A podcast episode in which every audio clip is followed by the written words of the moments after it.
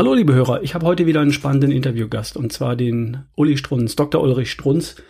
Ähm, den hatte ich schon mal hier im Podcast und zwar damals vor einem Jahr mit seinem Buch Arsch hoch beginnt im Kopf. Heute habe ich ihn wieder da. Äh, lieber Uli, hallo erstmal. Hi Ralf, Grüße, schön, dass ich da sein darf. Ja, schön, dass du wieder dir Zeit genommen hast für, fürs Gespräch hier bei, mir, bei mir.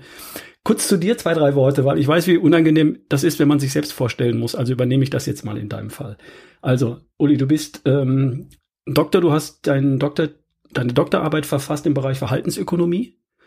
Äh, du arbeitest als Dozent für ähm, entscheidungsorientiertes Management. Ups, das musste ich jetzt ablesen, da wollte ich ganz sicher gehen. An der, äh, an der FOM in München. Das ist eine Management-Universität äh, äh, oder was ist das? Mhm, das ist die größte private Hochschule Deutschlands mit Fokus auf Ökonomie. Okay. Dann bist du unter anderem inzwischen auch in der Geschäftsleitung der Strunz GmbH.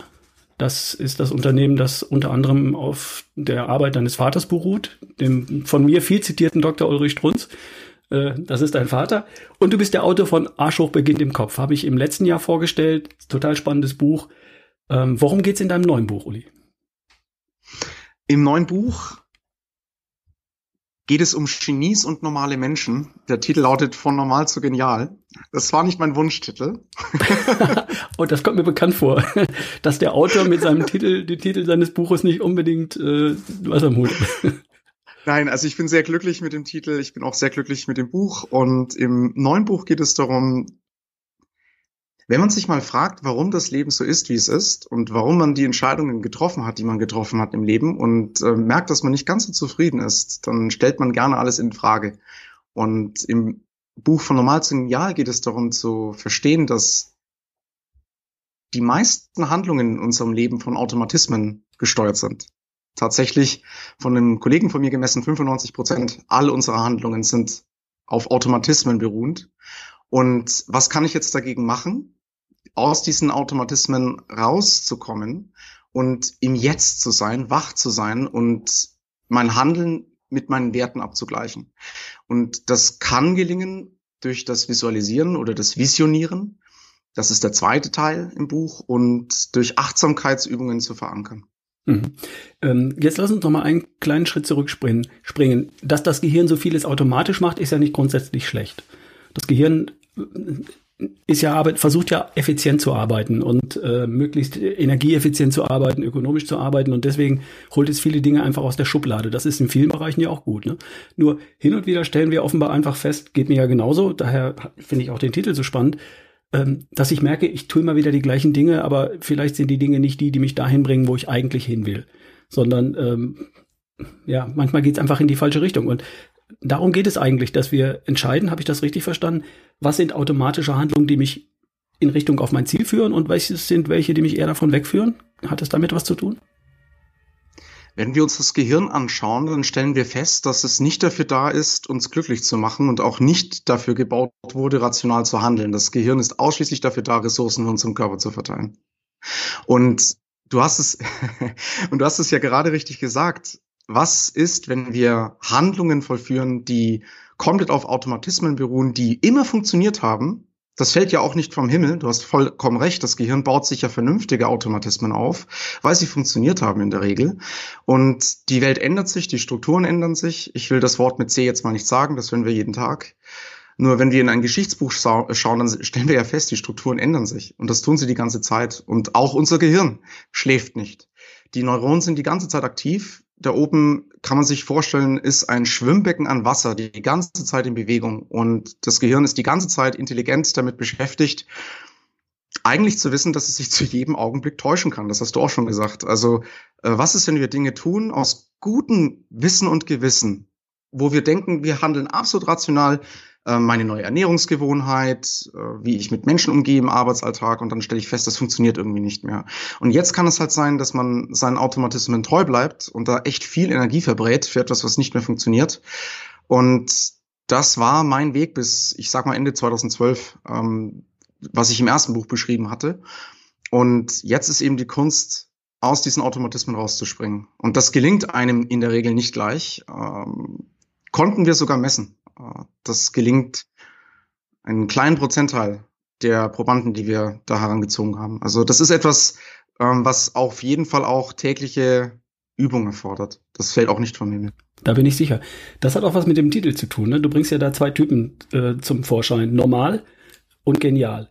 Normal ist ja das, was, ähm, was bei uns bisher so passiert. Ne? Also wir finden uns ja normal und das ist auch für die meisten soweit völlig okay. Nur da gibt es noch dieses genial, dieses darüber hinaus, dieses ähm, wenn ich an die Titel meines Podcasts denke, beste Version von dir, dann habe ich ja immer die Idee, die Idee davon, es könnte noch einen kleinen Tick besser gehen, in, in allen Bereichen im, im Job und im Leben, Beziehungen, äh, glücklich sein und so weiter. Ne? Macht das den Unterschied aus? Du hast gesagt, ein großer Teil der Probanden reagiert automatisch und erreicht normale Ziele und ein paar reagieren ein bisschen anders und erreichen andere Ziele. Ist das, was mit, mit normal und genial gemeint war? Wenn man an einen Genie denkt, dann denkt man doch in der Regel an Albert Einstein, also so Stereotypen, so typische. Und äh, das ist also ein Mensch, der 15 Jahre hart gearbeitet hat, mathematische Arbeit geleistet hat, als Lehrer davor immer abgelehnt wurde und dann hat er etwas Neues gemacht. Äh, wenn ich an einen Genie denke, denke ich an einen Tiefseetaucher. Und jetzt komme ich deiner Ausführung näher. Der Tiefseetaucher ist nämlich umgeben von kompletter Unsicherheit, Dunkelheit, in einer Umgebung, die nicht unbedingt für den Menschen gemacht ist. Und ein Tiefseetaucher, wenn einen Raum betritt, der ist immer im Schwerpunkt. Das sind so Menschen, da merkst du, die würden sich niemals aus dem Fenster lehnen, die sind authentisch und die wissen, wo ihre Werte und ihre Handlungen liegen. Und die sind wach. Ein Tiefseetaucher, der seinen Automatismen immer vertraut, wird irgendwann ertrinken. Das ist einfach nur eine Frage der Zeit. Weil da unten geschehen Dinge, die, mit denen kannst du nicht rechnen. Ähm, genauso ein Reinhold Messner, der ohne Beatmungsgerät auf einen Berg steigt, da ist das Wetter unvorhersehbar, da können Lawinen geschehen, das ist wie ein Tiefseetaucher. Das sind für mich Genies. Natürlich auch ein Albert Einstein. Nur seit der Zeit Albert Einsteins hat sich eine Menge getan. Ähm, so beginnt das Buch äh, seit dem Tod Albert Einsteins sind so viele Menschen dazugekommen, wie jetzt auf dem gesamten asiatischen Kontinent leben und USA. 2,7 Milliarden Menschen. Das heißt, wir haben es mit, mit einer neuen Umgebung zu tun, die wir uns überhaupt noch nicht vorstellen können. Ich glaube, wir unterschätzen, was das bedeutet. Und du hast äh, richtig angemerkt, das heißt, das Genie unterscheidet sich vom normalen Menschen insofern, dass er im quasi im Wachzustand ist und weiß, er kann sich zu jedem Augenblick täuschen und er versucht, die Grenzen gesund zu verschieben. Ich glaube, das hast du jetzt äh, angemerkt, was du in deinen Podcasts auch immer ansprichst, äh, Ralf. Wie kann ich meine Grenzen ein kleines Stück bisschen verschieben und zwar gesund? Und äh, nicht aus dem Fenster zu springen, in der Hoffnung, dass man weich landet. Genau. Darauf kommt es mir an, weil äh, viele meiner Hörer, das weiß ich ja, ähm, die streben nicht an, der neue äh, Albert Einstein oder Elon Musk oder was auch immer zu sein, sondern die wollen einfach nur ein Stück zufriedener, ein Stück glücklicher sein, den nächsten Schritt gehen, den nächsten logischen Schritt. Und äh, das ist, deckst du mit diesem Buch ja auch ab. Ne? Wo, äh, wo ist der Punkt, wo ich hin will? Wie komme ich da hin? Und was sind die kleinen Tricks und Kniffe, um da wirklich hinzukommen? Und zwar auch gezielt und mit Plan, also nicht zufällig. Weil wenn ich immer nur das gleiche tue wie bisher, dann komme ich vielleicht irgendwann mal zufällig ans Ziel, aber ich will ja auf direktem Wege und möglichst schnell irgendwo hin. Ne? Und äh, das ist dann auch die, die Zielgruppe dieses Buches, Leute, die einfach den nächsten Schritt gehen wollen. Verstehe ich das richtig? Ja, richtig, genau. Ähm, Menschen, die sich in Automatismen gefangen fühlen, die merken, dass gewisse Dinge einfach nicht mehr funktionieren und nicht, nicht weiter wissen. Ähm, und in so einer Situation befinde ich mich auch jeden Tag. Es wäre jetzt wirklich gelogen zu sagen, ich wäre ein Genie und hätte alles begriffen. Nein, auch wenn man sich mit dem Thema besonders beschäftigt, dann merkt man, das ist ja auch die Aufgabe des Gehirns und im Prinzip des Daseins des Menschen, äh, zu wissen, dass die Welt unvorhersehbar ist und äh, sich eigentlich der Mensch in einer Boeing 747 befindet als Pilot genannt Gehirn und Körper. Und äh, wir können fliegen mit dem Autopilot, also mit Automatismen, aber wir wollen ja vielleicht auch mal bitte landen. Das machen wir dann aber bitte nicht mit dem Autopilot. Wir wollen Ziele erreichen und manchmal wollen wir starten. Dazu gehört auch ein Händchen. Und ich glaube, dass viel, viel Zeit in den letzten Jahrzehnten investiert wurde in automatische Lösungen. Ich denke da wirklich an Algorithmen, an Maschinen, Jetzt heißt das künstliche Intelligenz. Es hat in zehn Jahren wieder einen neuen Namen. Und man bemerkt, dass man den Menschen nicht ersetzen kann. Und da bin ich nicht allein mit der Meinung. Und gerade in so einer Welt, so einer digitalen Welt, ich meine, wir reden gerade über einen Podcast, das ist schön. Ich denke jetzt eher an die, an die Welt, äh, den Likes hinterherhechelnd, den, den Erfolgen anderen auf Instagram hinterherhechelnd, dann verliert man so ein bisschen glaube ich, den, den, den, das Gefühl dafür, was Leben bedeutet, nämlich eigentlich immer unter Wasser schwimmen und auf Bergen klettern. Die Welt ist nun mal so. Zum Glück ist sie ein bisschen stabiler in Deutschland, ne? ja, das stimmt. Aber ja, auch wir haben Probleme. Die, die, die spüren wir jetzt, glaube ich, alle gerade. Ja, absolut. Und wenn man das Ganze jetzt mal positiv begreift, äh, das Leben ist ja und bleibt ja auch, Gott sei Dank, äh, immer wieder spannend. Wie langweilig wäre es denn, wenn das Leben immer nur eine Einbahnstraße wäre und wir müssen immer nur das Gleiche tun, wir würden ja nur funktionieren. Und äh, das funktioniert ist mir persönlich im Leben auch einfach ein bisschen wenig. Ich möchte Ziele erreichen, ich möchte mir die Ziele selber setzen und möchte sie erreichen. Und äh, ich finde, dass das Leben sich verändert, die Welt um mich herum sich verändert, finde ich, finde ich äußerst spannend. Finde ich, äh, ist ein Zeichen von Fülle, dass es immer wieder neue Optionen gibt. Gestern habe ich irgendwo in einem Interview gehört, ähm, dass jede Krise in der Regel viel mehr Chancen beinhaltet als Risiken. Krise ist ja in, in anderen Sprachen auch ein Wort, das Chance und Risiko beides beinhaltet. Und nicht nur, dass die Krise das Risiko beinhaltet, sondern auch die Chance. Und das nehme ich auch so wahr. Und natürlich belastet uns im Moment eine Situation, die wir nicht ändern können. Aber da sind auch viele Chancen drin. Insofern ähm, finde ich, dass, dass es spannend bleibt, finde ich grundsätzlich gut. Jetzt nochmal zurück zu deinem Buch. Ich habe mal in, in die Inhaltsangabe, in das Inhaltsverzeichnis gespickelt. Du hast das Ganze aufgebaut in drei Teile. Erster Teil analysieren, zweiter Teil visionieren Dritter Teil, konsequent handeln mit Meditation und Achtsamkeit. Und ähm, in dem ersten Teil, da hast du das, was du gerade angedeutet hast, ja schon angesprochen. Da geht es nämlich um Werte. Erklär uns das doch mal. Analysieren. Und ein wichtiger Teil davon ist Werte. Welche Rolle spielt das? Ähm, Werte ist wieder so ein magisches Wort. Was steckt dahinter? Äh, also man könnte jetzt zum Beispiel sagen, Ehrlichkeit ist ein Wert. Ist es das wirklich? Ähm, uns Menschen ist Ehrlichkeit sicher alle wichtig und wir Menschen lügen jeden Tag. Das tun wir eben. Das ist unsere Natur. Das heißt, der Wert ist nicht ehrlich, sondern der Wert ist die Wahrheit sagen. Es ist auch tun. Das heißt, Werte und Handlungen sind fast nicht zu, voneinander zu unterscheiden und es gibt Menschen, die sagen, Werte und Handlungen beschreiben eine Kultur. Das heißt, im ersten Teil geht es um Kultur. Und in gewissen Umgebungen von, von Werten und von Handlungen fühlen wir uns wohler und in manchen Umgebungen weniger. Und wir können sicher in allen Umgebungen bestehen. Ich habe halt äh, nicht nur am eigenen Leib gespürt, sondern auch in der Wissenschaft nachlesen können, dass die Menschen, die sich entgegen ihrer eigenen Kultur, also entgegen ihrer eigenen Werte und Erfahrungen handeln, ähm, aus dem Fenster springen, dem Burnout entgegentreten, äh, nicht glücklich sind, nicht erfüllt sind. Das kann man sicherlich mal machen. Solche kleinen Sprints kann man auch mal einlegen. Und nein, nachhaltig ist das nicht. Und im ersten Kapitel Analyse, geht es eben darum, dass wir das erstmal verstehen und auch verstehen, was dahinter steht. Äh, unser Körper darauf reagiert, wie er da aufgebaut ist und einfach mal zu begreifen, hey, die meisten Handlungen beruhen nun mal auf Automatismen. Und wir sind nicht jeden Tag fähig, alles in Frage zu stellen, unser Weltbild auf den Kopf zu stellen. Dann wären wir ja nämlich auch wieder äh, sehr schnell im Burnout. Hm, da schützt uns das Gehirn davor. Und wenn wir dann also so kleine Zeichen vom Leben bekommen, äh, dass wir entgegen unserer eigenen Kultur arbeiten, äh, dass man die bitte ernst nimmt und Rücksicht auf seinen Körper nimmt und dann innehält. Das ist der erste Punkt. Und dann äh, kommt sicher auch darauf an, dass sich diese Automatismen erstmal für mich verstehe, erstmal gucke, was tue ich denn überhaupt automatisch. Ne? Also wenn ich mir morgens, bevor ich mit der Arbeit beginne, erstmal einen Kaffee hole, dann ist das ja schon ein Ritual, dann ist das ja schon eine automatische Handlung, über die ich nicht rational nachdenke. Brauche ich jetzt das Getränk, brauche ich jetzt das Koffein oder was auch immer, sondern ich tue es einfach, weil ich es immer so tue. Und dann spüre ich so ein bisschen Behaglichkeit, da ist Routine dabei. Ne? Und davon gibt es ja sehr, sehr viel mehr. Die ziehen sich über den ganzen Tag. Die beginnen mit der Morgenroutine und enden mit der Einschlafroutine. Und dazwischen gibt es so viele Geschichten.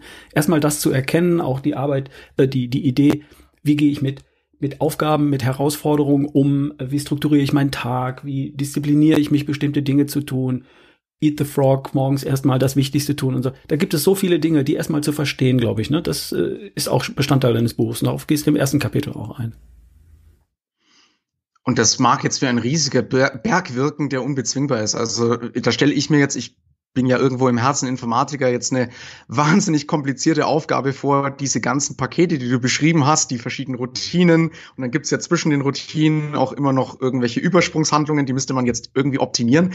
Ja, das geht nicht. Also da, da bist du dann Leben lang beschäftigt. Und das ist der zweite Teil, das Visionieren, dass man gewissermaßen eine Möglichkeit findet, das mit wenig Energie und mit Freude anzugehen. Und äh, ich meine, das gelingt, indem man sich ein Gefühl einpflanzt. Also, dass man eine Vision auch fühlt.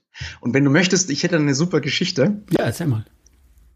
Ähm, auf Netflix gibt's eine tolle Dokumentation über Hip-Hop, über die gesamte Geschichte in vier Staffeln. Und äh, eine der ersten Folgen, wenn ich an Hip-Hop denke, denke ich auch immer an Disc-Jockeys, die da mit Vinyl-Schallplatten und den Fingern da scratchy Sounds machen, was weiß ich, wie das geht. Und ich habe mich immer gefragt, ja, wie, wer hat das eigentlich erfunden? Weil diese Schallplatten haben doch so einen Hebel.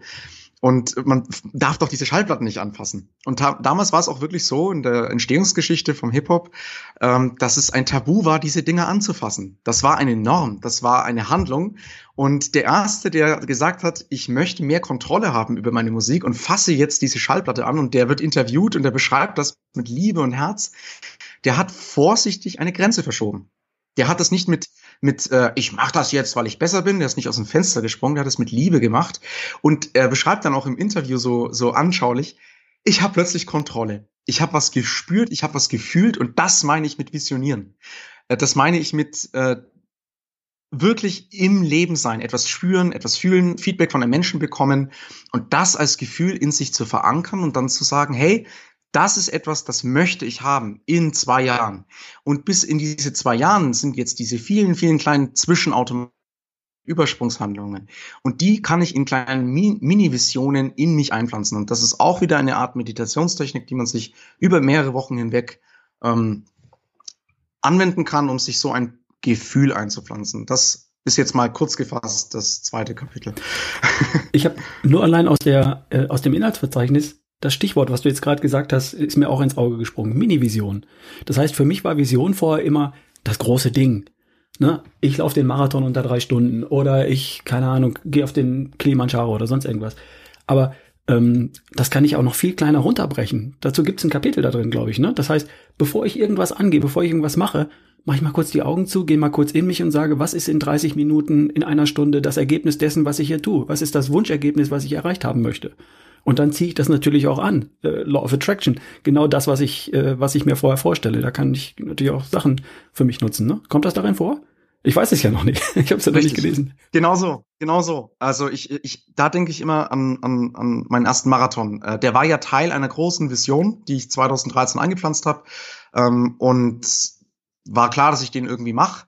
Und kurz bevor ich den Marathon gestartet bin, ähm, da war ich mit meinem Onkel vor Ort Fränkische Schweiz Marathon. Mein Onkel ist jemand, der geht immer auf andere Menschen zu, der hat schon etliche Marathons hinter sich. Für ihn war das was ganz Normales. Und dann ist er auf eine Gruppe Menschen zu, zwei Minuten vor dem Start, hat noch geplappert und ich wusste in dem Moment, nein, das ist jetzt nicht mein Weg, ich gehe jetzt nicht mit. Ähm, ich gehe jetzt zum Start, ich gehe in mich, ich halte den Mund, ich konzentriere mich jetzt und das war einfach ein normales Gefühl. Und da habe ich überhaupt nicht mit meinem Onkel drüber gesprochen. Das war wie eine Selbstverständlichkeit. Und das sind diese Mini-Visionen, die dich auf deine große Vision hinführen. Und idealerweise laufen die automatisch ab. Idealerweise, ja. Und das gelingt immer dann, wenn man Dinge mit Liebe macht, glaube ich. Aber man macht nicht alles mit Liebe. Nein, nicht von morgens bis abends. Das will man nicht schaffen, das stimmt.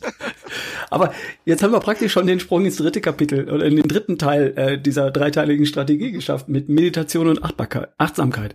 Also das ist ein ganz starkes ähm, Kapitel und äh, da ist, steckt offensichtlich auch der Schlüssel drin. Arschhoch beginnt im Kopf, hat sich ja auch mit diesem Thema sehr stark beschäftigt. Da ging es ja auch darum, mit, ähm, mit der Kraft der Meditation Dinge zu erreichen und, und äh, erstmal so den, den Start zu schaffen, erstmal in, in Bewegung zu kommen, um, um dann Ziele zu erreichen. Und das kommt dir jetzt auch wieder sehr stark vor.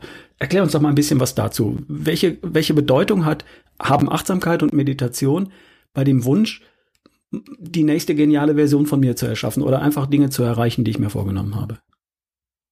Wenn wir achtsam sind, dann sind wir eigentlich ein Kind. Ein Kind ist die ganze Zeit achtsam, das merkt man, die sind immer im Jetzt. Und äh, da denke ich, du siehst, äh, mich hat auch Netflix ein bisschen berührt in den letzten Monaten. Äh, da gibt es eine schöne Dokumentation oder eine, mehrere Staffeln von Marie Kondo.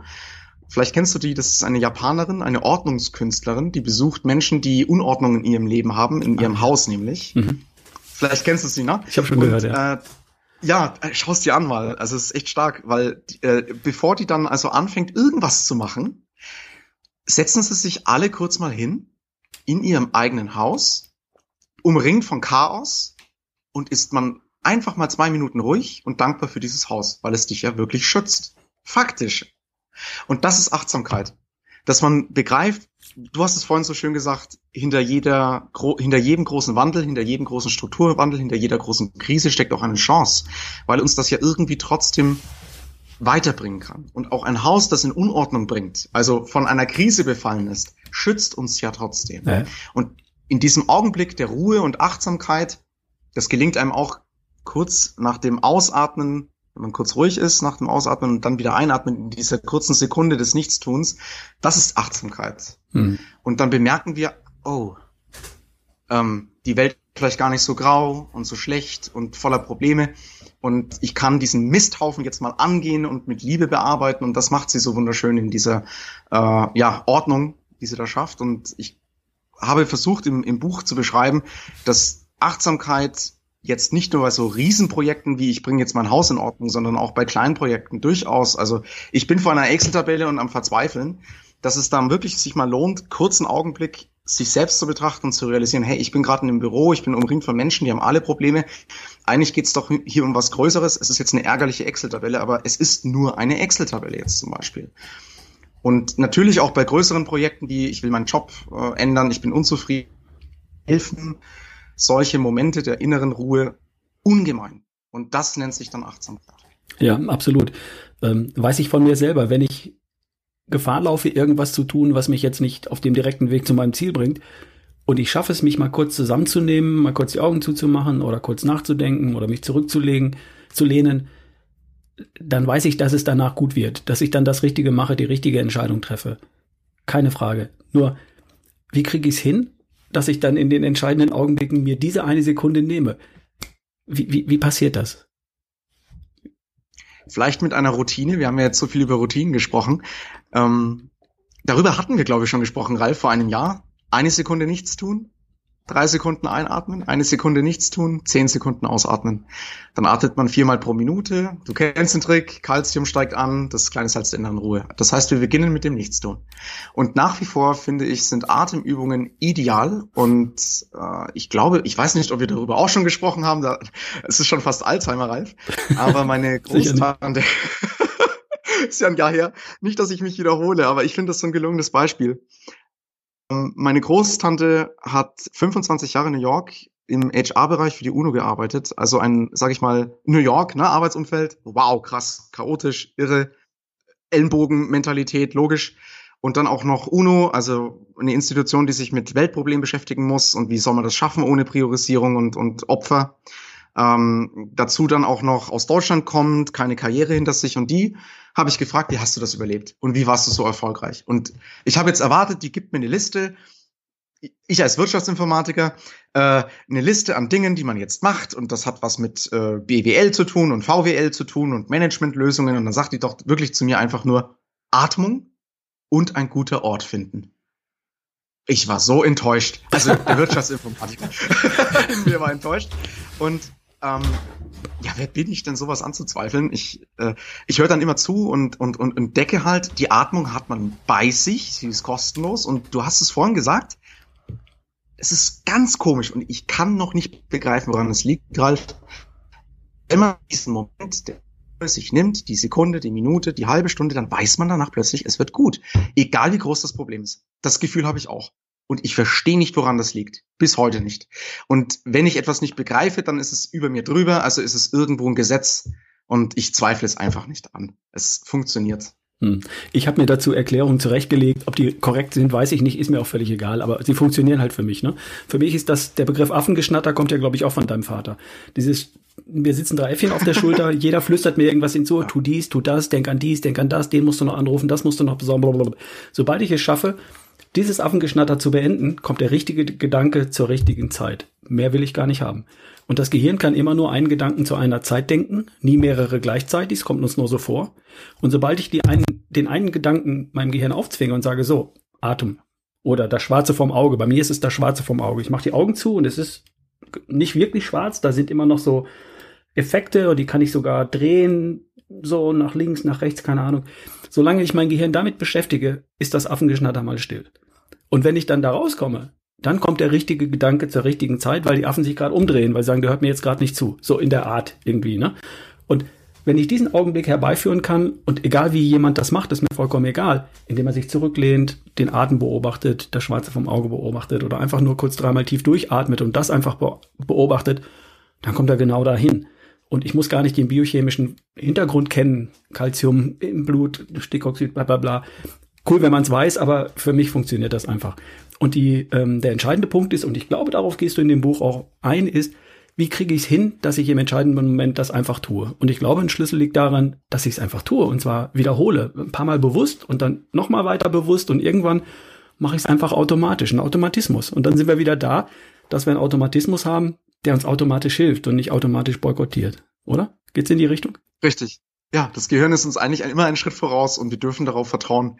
Und äh, da, da endet für mich zumindest die Messbarkeit in der Geisteswissenschaft. Also äh, die Probanden, die sich bei uns plötzlich anders verhalten haben, aus ihrem Kasten rausgesprungen sind, über ihre, über Automatismen gesprungen sind, da konnten wir nur messen, dass die länger nachgedacht haben als andere. Also, in, aber zum richtigen Augenblick. Und ich kann nicht sagen, warum die im richtigen Augenblick länger nachgedacht haben. Ich kann es nicht beantworten. Das ist wohl etwas, was mit, ja, mit, mit dem unmessbaren Mikro zu tun hat, das Innenleben. Du mhm. weißt, wenn du in dich gehst und Aufmerksamkeit bist, dann hilft dir das. Mhm. Und das ist nicht messbar. Und jetzt sprechen wir von Gefühlen ja, und das übernehmen die Psychologen besser. Ich, äh, das ist nicht jetzt mein Gebiet, aber ähm, was wir auch messen konnten, das möchte ich noch einwerfen, weil mir das so wichtig ist, ähm, weil du Affengeschnatter nennst. Ich nenne das Information oder öffentliche Information. Also was Twitter uns sagt, was uns die Zeitung sagt, was uns der Mitmensch sagt, das sind Informationen von außen. Und wir wollten messen, ähm, was den Menschen mehr beeinflusst. Das Innenleben sozusagen, deine Routinen, die du erfahren hast und äh, deine, dein Wissen, dass du nicht perfekt bist oder die Information von außen. Also selbst wenn die alle wahr sind, wenn das nur Wahrheiten sind. Und wir haben festgestellt, viel gesündere Gruppendynamik, viel effektiver und effizienter waren die Gruppen, die ihren Routinen gefolgt sind, die nicht perfekt waren. Und die Informationen von außen, die haben fast, also die statistische Analyse hat mir gezeigt, nichts gebracht. Logisch, das ist jetzt nur ein kleiner Ausschnitt der Realität, war aber ein doch recht umfangreiches Experiment und das bringt mich wirklich zum Nachdenken. Mhm. Also nochmal im Hinblick auf, was eigentlich Social Media erreichen will, was Nudging eigentlich bedeutet und so weiter. Und ich will da auch weiter tief ein, ein, eindringen, so gut es eben geht. Ich glaube, das Innenleben ist das hm. Allerwichtigste. Das heißt, wir dürfen wieder anfangen, uns selbst zuzuhören. Ja, ja, genau. Achtsam. Mhm, Einfach mal auf die, auf die Message hören. Und dafür muss ich mich wirklich zusammennehmen, weil die Gefahr ist ja riesengroß, dass ich von dem Affengeschnatter in Social Media, auf dem iPad, auf dem iPhone, auf dem Rechner und so, alles, was da auf mich reindringt, ähm, dass ich das einfach nur abarbeite, abarbeite, abarbeite, verarbeite, weg, so, dass ich nur noch damit beschäftigt bin, Informationen zu sortieren, auszusortieren von mir aus und von mir aus eine als richtig erkannt irgendwo abzulegen, aber kaum noch dazu kommen, sie zu verarbeiten. Und sobald ich das mal außen vor lasse, und jetzt sind wir bei Meditation und Achtsamkeit, höre ich wieder meine innere Stimme und üblicherweise gibt die uns, wie auch das Experiment vermutlich bestätigt, offensichtlich, so habe ich es jetzt rausgehört, ähm, einen, einen wirklich guten, validen Hinweis äh, auf das, was jetzt zu tun ist und wie es zu tun ist. Sehr spannend. Da habe ich mich ein bisschen gegen die Wirtschaftsinformatik gestemmt. Tatsächlich. da habe ich vielleicht ein paar äh, Grenzen verschieben wollen. Das ist äh, ja auf jeden Fall sehr spannend. Okay, ich werde es nicht verraten. Also äh, im Podcast wird es keiner hören und wenn ja, bitte verratet es nicht weiter. Der Uli hat sich gegen die Wirtschaftsinformatik gestellt. Uli, für wen ist das Buch gedacht? Wer, wer äh, kann von dem Buch profitieren? Alle, die sich angesprochen fühlen. Ähm, mhm. und ich glaube doch eigentlich, dass damit alle betroffen sind, weil wir sind doch alle von einem Gehirn und einem Körper gesteuert irgendwo, oder? Und äh, wir haben auch erkannt, ja, die Welt ändert sich und wir wollen unsere Grenzen gesund verschieben, damit wir auch wach bleiben und, und Spaß haben, egal wie alt wir sind. Also für alle. Würde ich auch so, so meinen. Also ähm, ich bin auf jeden Fall wahnsinnig gespannt. Das Inhaltsverzeichnis kenne ich schon. Äh, ich würde gerne lieber heute als Morgensbuch lesen. Es kommt auch raus an dem Tag, wo wir dieses Interview hier veröffentlichen. Das bekommt man dann überall, wie es Bücher gibt, natürlich. Auch auf eurer Website www.strunz.com slash Bücher mit UE. Da findet man es natürlich dann auch. Und äh, ja, ich kann nur jeden Hörer ähm, animieren, sich das doch mal zu besorgen, mal reinzustöbern und zu schauen, ob er von normal zu genial den nächsten Schritt gehen kann. Hat was mit beste Version von dir zu tun? Ich glaube, der Veröffentlichungstermin ist der 29.3. Ähm, ja, auf allen gängigen Kanälen zur Verfügung und die ersten 30 Exemplare sind handsigniert. Ah ja, okay. Also Schnellbesteller kriegen auch noch eine Unterschrift vom Uli mit dazu.